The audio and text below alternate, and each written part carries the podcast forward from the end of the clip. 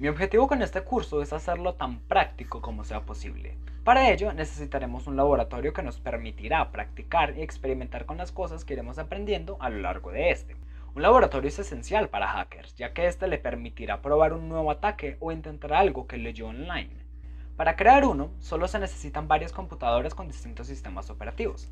Tú puedes hacer todo eso directo desde tu máquina e instalar los demás dispositivos como máquinas virtuales. Esto es lo que vamos a hacer.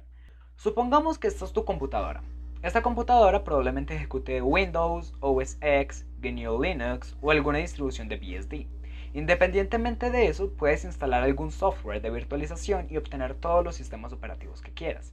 Un programa de virtualización nos permite crear computadoras virtuales en la terminal que utilizas todos los días, lo que quiere decir que podemos tener 2, 3, 4, 10 o hasta 100 computadoras. Lo que haremos será lo siguiente.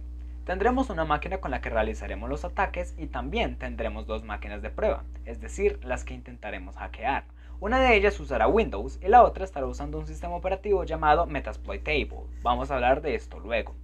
Es importante destacar que no perderás ninguna funcionalidad o característica cuando ejecutas un sistema operativo en un software de virtualización la vas a poder usar como si fuese un dispositivo físico real. Además, el sistema operativo anfitrión, es decir, el que está ejecutando el software de virtualización, sin importar lo que pase en estas máquinas virtuales, no se verá afectado.